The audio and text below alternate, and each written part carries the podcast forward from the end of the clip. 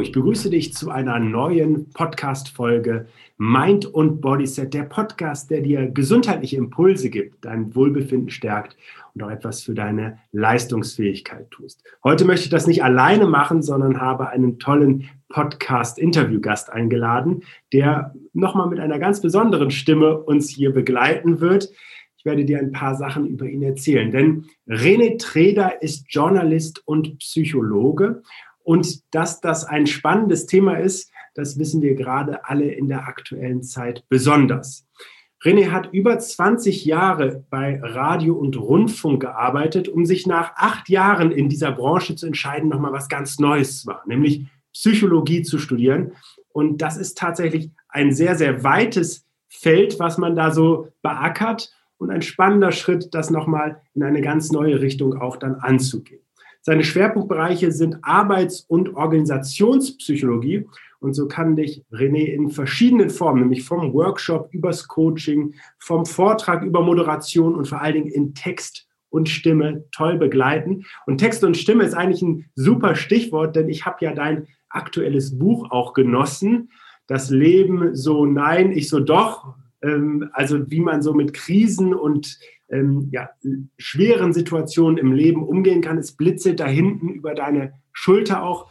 Jeder, der das Video sieht, kann es da auch nochmal sehen. Und ich habe es in, in äh, vor allen Dingen auch in Hörform nochmal genießen dürfen und muss sagen, dass das eine sehr schöne Begleitung ist. René, schön, dass du da bist. Toll, dass du dir Zeit für uns nimmst. Vielen Dank, Ben, für die Einladung. Vielen Dank, dass ich hier sein darf. Hallo. René, wir hören ja in der heutigen Zeit unheimlich häufig den Wunsch, dass Menschen kreativer sein wollen, resilienter, achtsamer, nachhaltiger, wirksamer, effektiver und erfolgreicher. Ganz grenzt das nicht ein wenig an, an Größenwahn und an, äh, an ständiger Selbstoptimierung? Ja, ist ganz furchtbar, wenn du das so zusammenfasst, dann denke ich auch, ich will direkt in so eine Zeitmaschine einsteigen und vielleicht ins Mittelalter zurück, wo es einfach nicht so viel Instagram gab und auch nicht viele andere Sachen gab, sondern wo man dann vielleicht einfach Bäcker war und dann ist man halt morgens oder nachts in die Backstube gegangen, hat gebacken und dann hat man sich irgendwie gefreut, dass die Sonne scheint und das war's dann. Also vielleicht ist das auch ein bisschen zu simpel oder zu romantisch dargestellt, aber all das, was du aufgezählt hast, das macht ja schon Stress beim Zuhören quasi und genauso ist es ja auch. Wir leben ja in einer verrückten verrückten Welt. Ich sage immer ganz gerne, wir leben gar nicht mehr artgerecht. Also so wie unser Organismus geschaffen ist, so wie auch unser Gehirn geschaffen ist, so leben wir gar nicht mehr. Wir haben viel zu viele Informationen, wir haben auch viel zu viel Essen, viel zu wenig Bewegung. Wir leben gar nicht mehr artgerecht. Und das ist natürlich ein großes Problem. Und das macht sich dann ja auch bemerkbar in Sinnkrisen oder auch in sowas wie Burnout, auch in psychischen Belastungen, in psychischen Krankheiten oder auch in körperlichen Krankheiten. Von daher ist tatsächlich die große Frage, ja, wie will ich denn eigentlich leben mit all diesen Dingen in dieser Welt, die jetzt da sind? Was kann mein Weg sein in dieser Welt? Und ich glaube, diese Frage muss sich jeder im Laufe des Lebens beantworten, weil wenn man sie nicht beantwortet, dann wird man da irgendwie so durchgestrudelt und dann ist das Stress und ungesund auf jeden Fall. Ja, Organisation ist ein ganz, ganz wichtiges Stichwort. Da blitzt ja dann auch schon dein Schwerpunktthema einmal mit durch. Äh, tatsächlich greifen diese Bereiche ja aus Kopf und Körper, aus Psyche und Physis unheimlich stark zusammen. Ich höre direkt aus den ersten Ausführungen bei dir auch, dass wir nicht mehr artgerecht leben, dass es für den Körper doch auch ein großer Stressor geworden ist, sich in diesen vielfältigen und sehr anspruchsvollen Disziplinen auch immer wieder zu behaupten. ich habe mal gehört in einem Interview von dir, dass du von einem psychischen Immunsystem gesprochen hast. Ich fand den Begriff unheimlich schön. Kannst du ein bisschen was erzählen, was du darunter verstehst und vor allen Dingen auch, wenn ich Immunsystem höre, dann denke ich auch immer, dafür können wir was tun, was wir vielleicht auch für das psychische Immunsystem dann tun können. Ja, das ist eine gute Frage, weil wenn wir an Gesundheit denken, dann denken wir häufig erstmal nur an die körperliche Gesundheit. Und wir fragen uns, ja, okay, wie kann ich mich denn ernähren? Was braucht mein Körper alles? Vielleicht auch noch ein bisschen, wie kann ich mich bewegen und ausreichend schlafen? Und das ist sozusagen der Gesundheitsbegriff, der häufig ganz dominant ist. Aber dazu gehört aus meiner Sicht eben auch die Psyche. Und Psyche und Körper sind eben nicht zwei so verschiedene Dinge, sondern die gehören schon ganz eng zusammen. Wenn es meinem Körper nicht gut geht, geht es meiner Psyche auch nicht gut. Und um umgekehrt, wenn es meiner Psyche nicht gut geht, dann hat das eben häufig auch körperliche Folgen. Wir sprechen dann von Psychosomatiken zum Beispiel oder einfach, wie wir auch mit unserem Körper umgehen, wenn es uns nicht gut geht. Also es gibt ständig Wechselwirkungen. Und vielleicht ein ganz simples Beispiel jetzt in der Corona-Zeit bewegen wir uns ja viel zu wenig, die allermeisten Menschen zumindest von uns gerade. Und natürlich ist das körperlich ein Problem. Für unseren Kreislauf und für unsere äh, Muskeln ist das ein Problem. Es ist auch ein Problem, weil wir dadurch weniger Kalorien verbrennen. Ähm, und auf der anderen Seite ist es natürlich auch ein psychisches Problem, weil wir haben nicht mehr diese Erfahrung von draußen sein, von Menschen treffen. Wir hören die Vögel vielleicht nicht mehr so zwitschern oder der Regen auf der Haut, den spüren wir vielleicht nicht mehr so. Und auch Bewegung ist eben auch gut ähm, fürs Immunsystem. Und auf diesen Begriff, das ähm, psychische Immunsystem, da bin ich drauf gekommen, als ich das Buch geschrieben habe. Da geht es ja um das Thema Resilienz. Und Resilienz ist erstmal so ein sperriger Begriff, wo man, einige kennen ihn auch noch gar nicht, andere können so ein bisschen was damit damit verbinden. Und Resilienz heißt eigentlich psychische Widerstandskraft.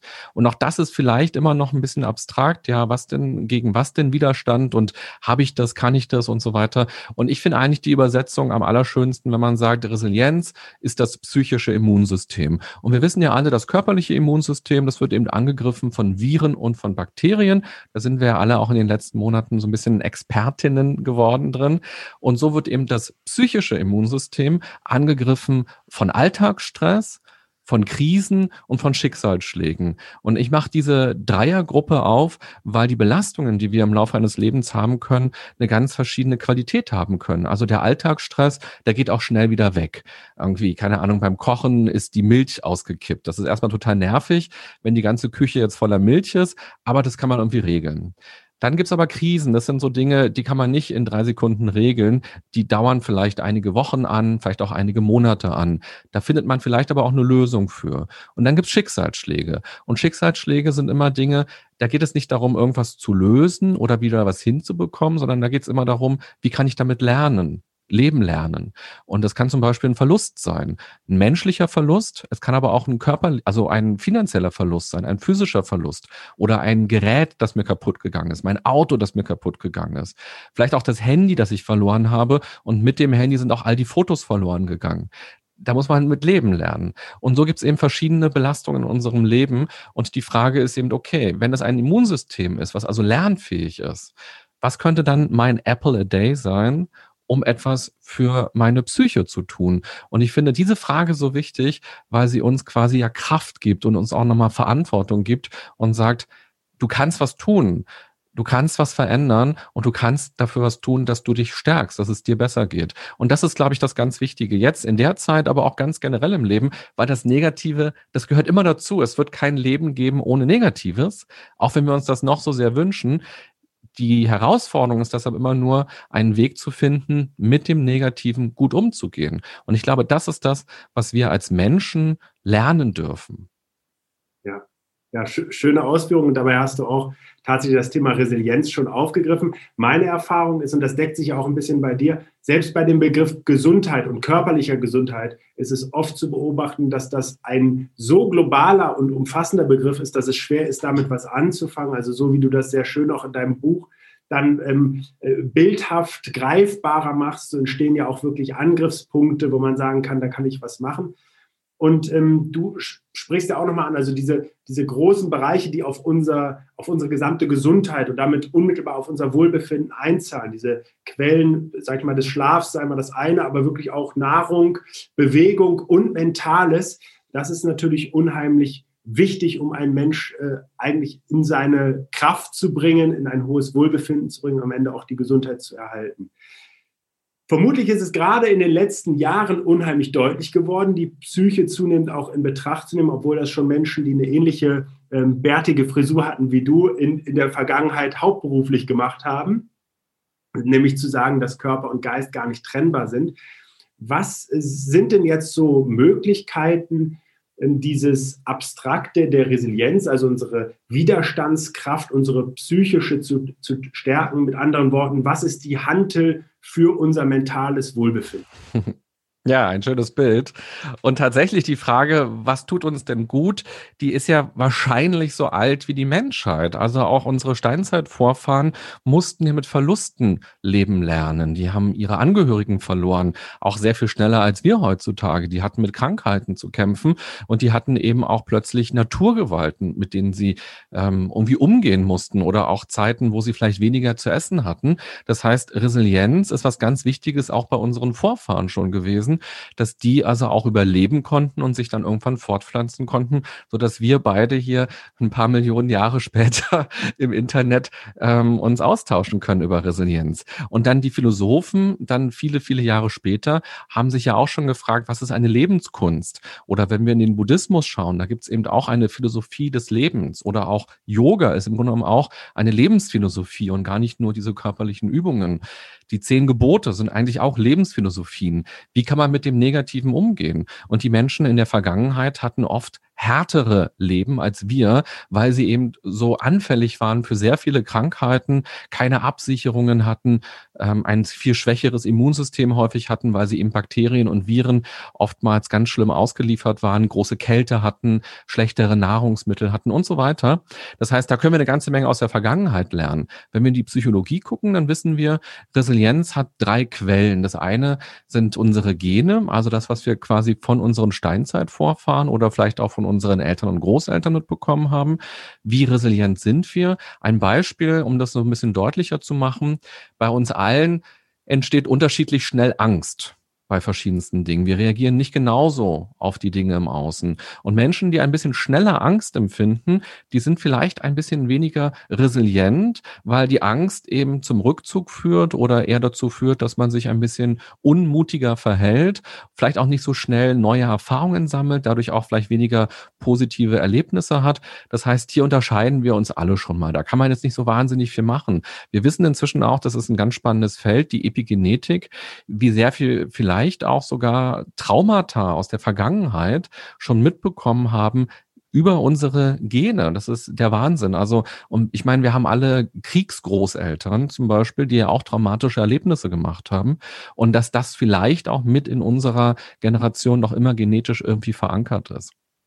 Dann das zweite sind die frühkindlichen Erfahrungen. Da geht es darum, habe ich vor allem als Baby und als Kleinkind stabile Beziehungen aufbauen können und habe auch die Erfahrung gemacht, dass ich den Erwachsenen, den anderen Menschen vertrauen kann, dass die meine Bedürfnisse erkennen, darauf reagieren und gut mit mir umgehen. Kann ich mich auf andere verlassen oder im allerschlimmsten Fall erlebe ich sogar Missbrauch oder Misshandlung und meine Grenzen werden nicht gewahrt. Auch das formt unsere Resilienz im Positiven wie im Negativen, weil man kann sich Resilienz immer vorstellen als eine Dimension, also nicht ist man resilient oder ist man nicht resilient, sondern hat man viel oder wenig Resilienz und dass man sich auf so einem Strahl einordnet eher.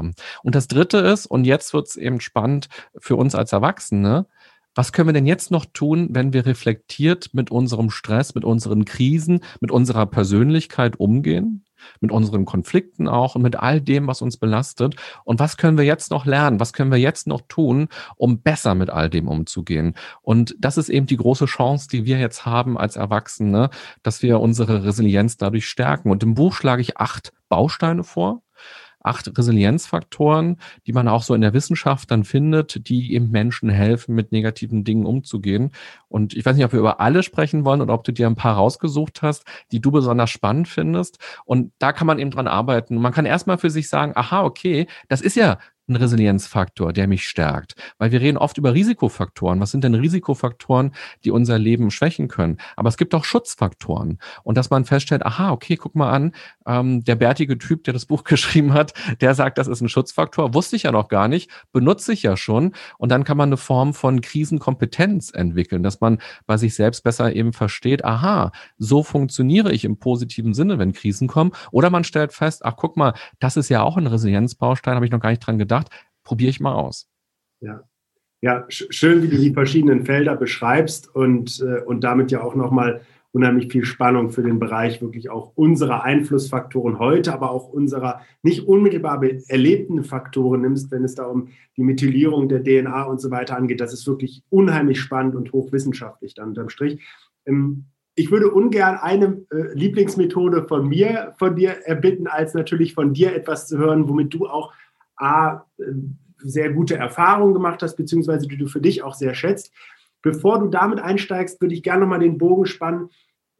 Viele Menschen wünschen sich das ja tatsächlich im Alltag und haben dann das Bild, auch wenn es darum geht, mehr Achtsamkeit zu haben, eben auch Formen der Resilienz, des Aufbaus einer größeren Resilienz, dass man dafür unheimlich viel Zeit investieren muss, stundenlang in die Kerze starrt oder vielleicht auch Yoga machen muss, das, was alles für sich toll und, und auch Daseinsberechtigung hast, weil es ja, wie du schon beschreibst, auch wirklich mehr als nur ein paar Übungen sind. Nur damit kann sich nicht jeder von vornherein so anfreunden. Deswegen, was ist denn aus deiner Sicht tatsächlich auch ein gutes Vorgehen, um dann, was du jetzt gleich vorschlägst, auch erfolgreich in den Alltag zu integrieren? Ja, du hast das schön formuliert, stundenlang in die Kerze schauen muss oder Yoga machen muss. Ich würde ja vielleicht sagen, Yoga machen darf, also dass man ähm, diese Möglichkeiten heutzutage hat, weil der Mittelaltermensch zum Beispiel, der hatte eben noch nicht dieses tolle Internet und tausende Bücher, wo dieses ganze Wissen und diese ganzen Methoden drin steht. Der hatte keine Volkshochschule um der Ecke, um die Ecke, wo er mal einen Kurs gebucht hat oder eben keinen YouTube-Kanal, wo er mal gucken konnte, ach so geht Yoga. Der musste sich das alles ein bisschen selbst erarbeiten. Und wir leben jetzt in einer tollen Zeit, wo man gucken kann, was ist Resilienz, was ist Achtsamkeit, was ist Buddhismus, was ist Yoga ähm, und so weiter. Und das andere ist, wir starren ja stundenlang ins Handy statt in die Kerze und tun es ja sehr freiwillig. Also irgendwie scheint uns das ja was zu geben, bei Instagram zu gucken, da Herzen und Sterne und Likes und was auch immer zu vergeben. Und da scheint uns ja irgendwas zu geben. Aber die Frage ist, gibt es uns wirklich das, was wir brauchen? Also ein Beispiel. Ich wohne in Berlin und wenn ich unterwegs bin, morgens im Berufsverkehr, dann sehe ich ganz viele Leute, die auf ihrem Handy virtuelle Farmen haben. Also eine virtuelle, einen virtuellen Bauernhof. Und da füttern die dann die Kühe und die entscheiden, wie viel Heu geben sie in die Stelle. Und die Leute machen das, weil ihnen das erstmal Freude bereitet oder weil sie glauben, dass ihnen das Entspannung bereitet. Und es ist ja vielleicht auch so, dass sie in dem Moment eben keine Krisengedanken haben und nicht grübeln und nicht gestresst sind, sondern mal ablenken können von ihrem stressigen Leben. Aber das, was sie da tun, das ist Arbeit. Also für unser Gehirn, da gehen genau die gleichen Gehirnareale hinter der Stirn nämlich an, wie wir auch beim Arbeiten brauchen. Das heißt, wenn man morgens und abends vor und nach der Arbeit irgendwelche Bauernhöfe bespielt, dann hat man nicht acht Stunden gearbeitet, sondern locker zehn oder elf Stunden irgendwann gearbeitet. Und dann wundert man sich, warum bin ich eigentlich gestresst? Und wenn man feststellt, oh Gott, ich habe kreisende Gedanken und das Gedankenkarussell ist mal an und ich bin irgendwie so aufgepeitscht, mal was anderes ausprobieren. Vielleicht ist in die Kerze starren tatsächlich mal eine schönere Alternative, aber du hast es ja völlig richtig zusammengefasst. Es ist oft ein großer Sprung zu sagen, ich probiere mal was ganz Neues. Äh, Buddhismus, Yoga, was ist das genau? Meditieren, was soll das sein? Und ich mache es mal vielleicht an dem Begriff der Achtsamkeit fest. Achtsamkeit ähm, haben auch ganz viele Leute verschiedenste Ideen, was sich dahinter verbirgt. Für mich ist das nichts Spirituelles oder nichts Esoterisches, sondern Achtsamkeit bedeutet, im Hier und Jetzt zu sein mit meiner Aufmerksamkeit und nicht abzudriften in die Vergangenheit oder in die Zukunft, gedanklich oder emotional. Mich also nicht triggern triggern zu lassen von den Dingen. Und wenn es passiert, wenn mich irgendwas triggert, zum Beispiel eine Frage von dir und ich muss plötzlich an einen Konflikt denken, der mich jetzt ablenkt von unserem Gespräch oder ich muss an meine Kindheit denken oder ich muss plötzlich an irgendwelche Sorgen denken und denke mir, oh Gott, meine Rente ist mal so wahnsinnig klein. Jetzt hat er mir da eine Frage gestellt, jetzt fällt mir ein, dass ich vielleicht mal ein armer Rentner werde. Dann bin ich nicht mehr achtsam. Und achtsam bin ich immer dann, wenn ich im Hier und Jetzt bin.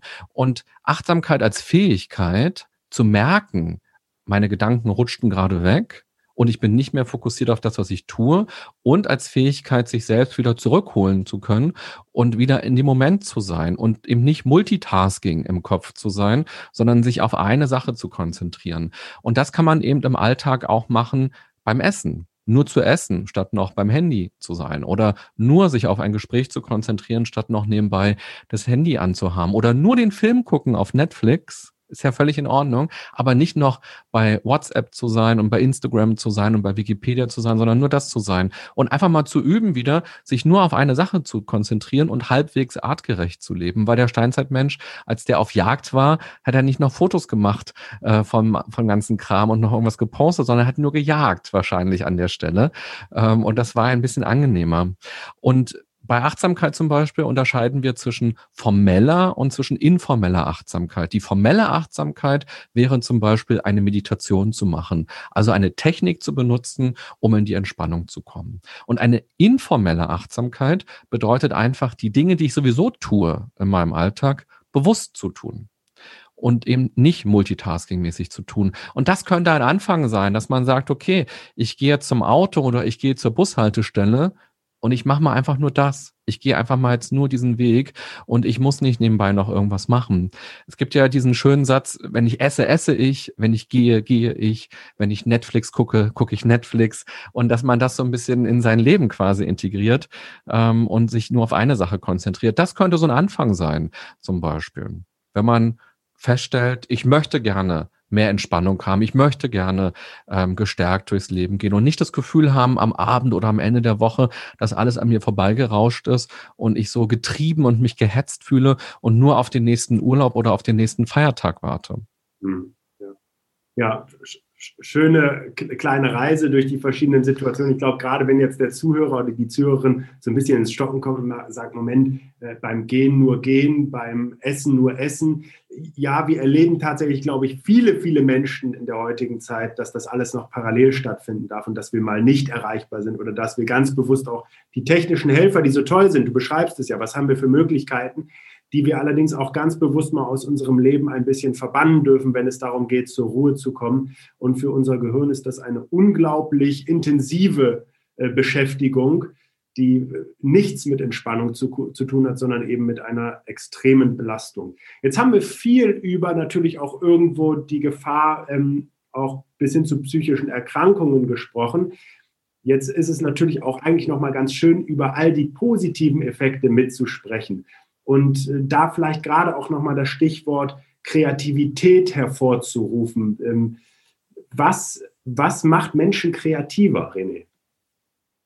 Na, erstmal glaube ich eine neugierige Haltung, also eben mit einer Offenheit durch die Welt zu gehen, mit allen Sinnen bewusst auch durch die Welt zu gehen und dadurch erstmal das alles wahrnehmen zu können, was da ist und auch so eine innere Schere vielleicht nicht zu haben, die alles gleich bewertet und abwertet.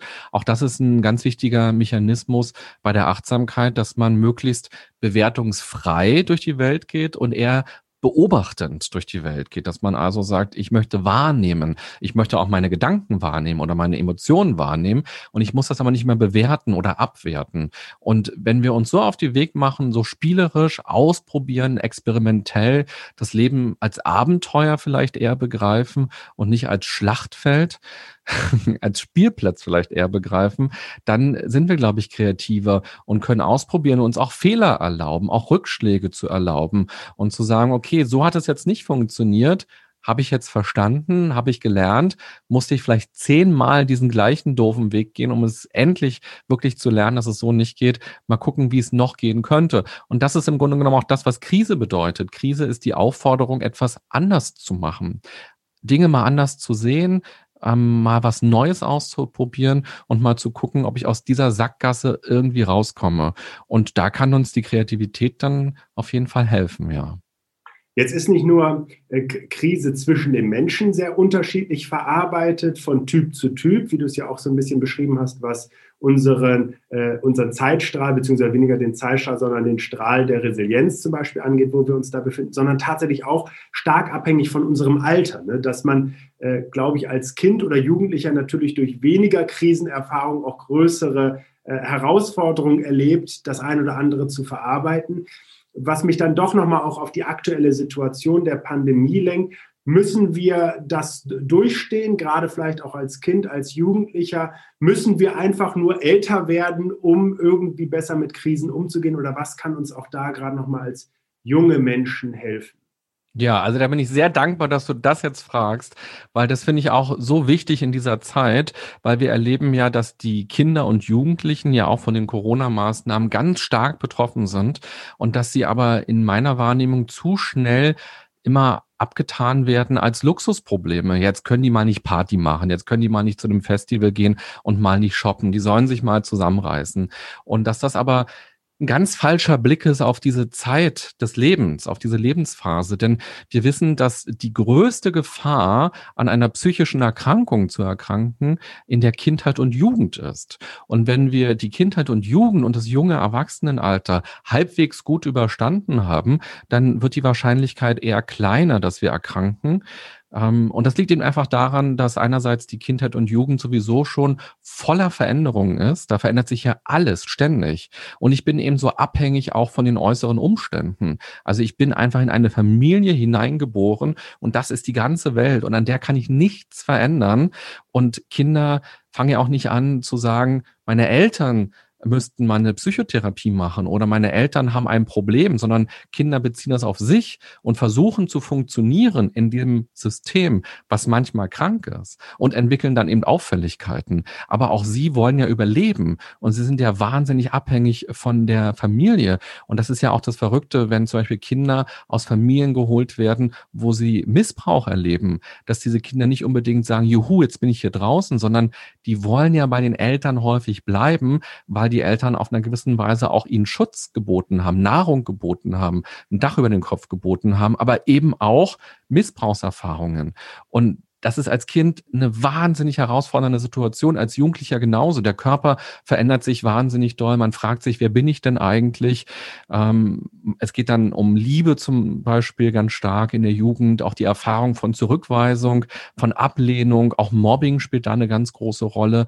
Oder eben auch diese Abnabelung vom Elternhaus. Also auch zu sagen, jetzt, ich knüpfe neue, auch freundschaftliche Beziehungen zu fremden Menschen, die vielleicht sogar stärker sind als die Beziehungen, die ich in der Familie habe. Von daher ist die Kindheit und die Jugend eine ganz, ganz wichtige Phase, in der wir raus müssen, in der wir uns mit Gleichaltrigen auseinandersetzen müssen und in der wir uns und unseren Körper erleben und ausprobieren können. Und das geht jetzt natürlich in dieser Form nicht. Und ich finde es ganz, ganz wichtig, dass wir als Erwachsene damit viel mehr Empathie auf die Kinder und Jugendlichen schauen und auch darauf achten müssen, dass Kinder jetzt nicht in einer Angstwelt aufwachsen, in einer Welt, in der alles Stress bedeutet. Ich habe vorhin ein Video im Internet gesehen, da ist so ein kleiner Junge, der ist vielleicht drei, vier Jahre alt, der hat eine Kastanie gefunden, die noch in dieser ähm, Schale ist quasi mit den Stacheln und der sagt, ist das Corona? Mhm. Und das ist ja der Wahnsinn dass so ein kleines Kind nicht sagt, wow, eine Kastanie, sondern als erstes sieht er das und er assoziiert die Modelle, die er aus dem Fernsehen kennt oder aus der Zeitung kennt, von dem Coronavirus mit den Stacheln. Und da müssen wir aufpassen, dass wir keine Generation heranziehen, die ängstlich ähm, ist oder die dauergestresst ist, weil das macht uns natürlich krank. Und auch ohne Corona ist diese Lebensphase eben schon anstrengend, weil uns eben auch häufig noch die Strategien fehlen, mit Krisen, mit Belastungen umzugehen. Das müssen wir eben auch lernen. Und es ist nicht so, du hast ja gefragt, wird man dadurch jetzt stärker oder wie ist das? Also wir erleben das ja auch vor Corona, dass Menschen an Krisen zerbrechen können und dass andere Menschen durch Krisen wachsen können. Und ich glaube, der Unterschied ist immer, ob man es hinbekommt, einen konstruktiven Umgang mit der Krise ähm, zu bewältigen oder zu machen und ob man vielleicht noch die Erfahrung von Unterstützung macht. Also, dass andere Leute einem helfen, dass das System einem hilft, dass man sich aufgefangen irgendwie fühlt und dass man es irgendwie hinbekommt, halbwegs zuversichtlich, positiv, konstruktiv, aktiv damit umzugehen. Und wenn das nicht gelingt, dann droht halt durchaus ein neg eine negative Folge. Und ähm, ja, deshalb ist es eigentlich ganz wichtig, dass wir jetzt auch Kindern und Jugendlichen die Möglichkeit geben, an ihrer Resilienz zu arbeiten. Und wenn jetzt Eltern gerade zuhören, dann ist es vielleicht so, dass sie es manchmal auch nervig finden, wenn die Kinder und Jugendlichen jetzt zu Hause sind und motzen und sagen, Mann, ist doch jetzt alles doof und so. Aber ich glaube, es ist so wichtig, dass man sich nicht wünscht, jetzt sei mal netter oder sei mal ähm, unkomplizierter und freu dich doch, dass du hier ein warmes Essen hast, sondern dass man wirklich nochmal guckt, die Probleme, die die Kinder und Jugendlichen haben, sind eigentlich auch die Probleme von den Erwachsenen. Die Erwachsenen wollen vielleicht nicht zu einem Festival gehen, aber die wollen vielleicht in, in die Oper gehen oder ins Theater gehen, ins Kino gehen. Das geht nicht. Oder die Erwachsenen wollen zu einer Grillparty von Freunden und das geht nicht. Oder man kann nicht in den Urlaub fahren. So ganz easy. Oder die Arbeit verändert sich. Vielleicht ist man auf Kurzarbeit, vielleicht hat man seine Arbeit verloren, vielleicht hat man Sorge, dass die Arbeit ähm, verloren geht oder man muss im Homeoffice arbeiten Und die Kinder, die machen sich jetzt eben Sorgen, weil sie eben auch nicht wissen, wie geht's nach der Schule weiter, was ist mit meinem Zeugnis, kriege ich eine Arbeit, äh, kriege ich jetzt schlechte Noten, ich bin nur noch im Homeschooling. Also das heißt, eher in die Empathie zu gehen und zu sagen, wir sind eigentlich gar nicht so wahnsinnig weit voneinander entfernt. Und als Familie ist es vielleicht auch eine große Chance, jetzt eher zusammenzuwachsen und sich nicht zu streiten und sich nicht nervig zu finden, sondern aus dieser Zeit auch eine wertvolle Zeit zu machen und sich auch mal zu fragen, wenn mein Kind in zehn Jahren an das Jahr 2020 und 2021 zurückdenkt, erinnert es sich dann bloß an den ganzen Mist oder erinnert es sich irgendwie auch daran und sagt, cool, irgendwie hatten wir auch eine schöne Zeit in der Familie und wir sind irgendwie enger zusammengerückt. Und das würde ich mir sehr, sehr wünschen. Von daher freue ich mich wirklich sehr, dass du diese Frage gerade gestellt hast, weil das eben auch so wichtig ist für die psychische Gesundheit und für das Wohlbefinden, nicht nur im Moment, sondern eben auch für die Zukunft, für die nächsten Jahre, die jetzt ja angelegt werden. Also sch schöne Ausführung, glaube ich, ganz, ganz wichtig. Danke, dass du da ein bisschen tiefer auch nochmal äh, gräbst, um uns damit an die Hand zu nehmen. Der dringende Appell, äh, dass wir alle an der Stelle gefordert sind. Ich glaube, dass es uns bisher nicht so hundertprozentig, zumindest gesellschaftlich geglückt ist, diese Zeit konstruktiver zu bewältigen und auch wirklich äh, gemeinschaftlich zu bewältigen, sondern dass wir genau die Situation haben, dass auch Menschen hier unverschuldet in sehr schwierige Zeiten geraten sind. Ich finde es auch immer sehr eindrücklich festzustellen, ähm, wie alt ist ein Erwachsener in der jetzigen Zeit. Gemessen an dem, was wir hier an Einschränkungen erleben, ist es jetzt gut ein Jahr. Im Vergleich zu einem fünf-, sechsjährigen Kind, das jetzt mit 20, 25 Prozent der Lebenszeit diese mhm. Erfahrung mhm. macht. Und ich glaube, wir werden gerade, was unsere Kinder und die nachfolgenden Generationen angeht, ähm, Probleme und Herausforderungen, will ich es mal eher nennen, zu lösen haben, die unsere aktuellen bei weitem übersteigen. Stichwort äh, Klimawandel, ähm, vielleicht auch wieder so ein bisschen mehr die ähm, veränderte Globalisierung und ähm, die Nationalisierung, die ja in Teilen auch bei den vergangenen großen Wahlen weltweit sich abgezeichnet haben. Und insofern ist diese Gesellschaft geforderter denn je, beziehungsweise ihre, ihre Zukunft liegt in den Händen. Das da ist auch nichts Neues, was wir heute erzählen. René, ich danke dir für diesen Input nochmal, der wirklich unheimlich wichtig ist und würde gerne mit dir zu einer schnellen Fragerunde übergehen. Ja, ich bin gespannt. Was der Psychologe oder viel wichtiger der Mensch René dazu so sagt, der da ähm, in diesem äh, ja, in diesem auch sehr verschiedenen Blickwinkeln unterwegs ist. Und zwar würde ich dich einfach bitten, diese Sätze intuitiv zu vervollständigen, so wie es dir gerade in den Sinn kommt. Gesundheit bedeutet für mich. Auf sich zu achten. Ich starte meinen Tag mit. mit einem Glas Wasser und mit der bewussten Entscheidung, nicht sofort zu meinem Handy zu greifen. Wichtige Punkte. Dieses Buch halte ich für besonders lesenswert. Oha, ich habe ähm, total gerne das Buch von Erich Kästner gelesen. Fabian heißt das. Das spielt in Berlin, ich glaube in den 20er Jahren. Und man erlebt, wie Fabian, ein Journalist ist das, ähm, durch dieses wilde Berlin der goldenen 20er Jahre geht und in Nachtclubs ist und ähm, auch arbeitslos plötzlich wird, weil sich das Leben verändert. Und das fand ich total spannend, in dieses alte Berlin einzutauchen. Cool. Das mache ich, wenn ich mich belohne. äh, Schokolade mag ich schon sehr gerne. Mhm. Ja. So, alles in Ordnung? Was, für, was sind das für Situationen, in denen du dich belohnst? wenn irgendwas Schönes, also wenn irgendwas geklappt hat und wenn es irgendwie ein schöner, ein schöner Tag war, zum Beispiel wenn jetzt ein Workshop super funktioniert hat und ähm, dann ist das zum Beispiel so, ach toll, und jetzt lasse ich den Tag noch irgendwie mit fünf Tafeln Schokolade ausklingen. Naja, nicht ganz so viel. Besonders toller Tag. Ähm, wenn ich einmal am Tag müde bin, dann dann mache ich tatsächlich die Augen zu und versuche zu atmen ganz bewusst, weil für mich ist Atmen ein ganz großer Anker, um Energie zu bekommen, um mich zu entspannen, um aus dem Stress rauszukommen. Und das mache ich häufig mal, dass ich mal so für eine Minute einfach so dann in die Stille gehe und mal so runterkomme und das gibt schon so ein bisschen Energie direkt wieder. Ja, toll. Abschließend, das Leben ist für mich Dann würde ich vielleicht einen Satz aus meinem Buch aufgreifen. Da habe ich gesagt, umarme das Leben, auch wenn das Schicksal ein Arschloch ist. Das ist so ein bisschen das Lebensmotto geworden. Und deshalb würde ich sagen, das Leben ist das, was wir daraus machen. Und das Negative, was da ist, das dürfen wir nicht als das Leben begreifen, sondern das sind so Dinge, die platzen ins Leben rein. Und unser Leben ist das, was wir tun oder was wir nicht tun. Das ist unser Leben. Und das sollten wir gestalten. Das wäre schön. Nee, das ist ein fantastischer Abschluss äh, und ein sehr, sehr gelungener Spruch. Ich kann wirklich nur das Buch empfehlen. Ähm, toll, to tolle, toller Input, vor allen Dingen auch praktisch, was zum Anpacken, schön geschrieben. Vielen Dank, dass du dir die Zeit genommen hast und alles Gute für dich. Vielen Dank fürs Interview hier. Vielen Dank, dass du mich eingeladen hast und auch für dich alles Gute und für die Hörerinnen und Hörer und Zuschauer alles Gute. Schön, dass du dir für meine Podcast-Folge Zeit genommen hast.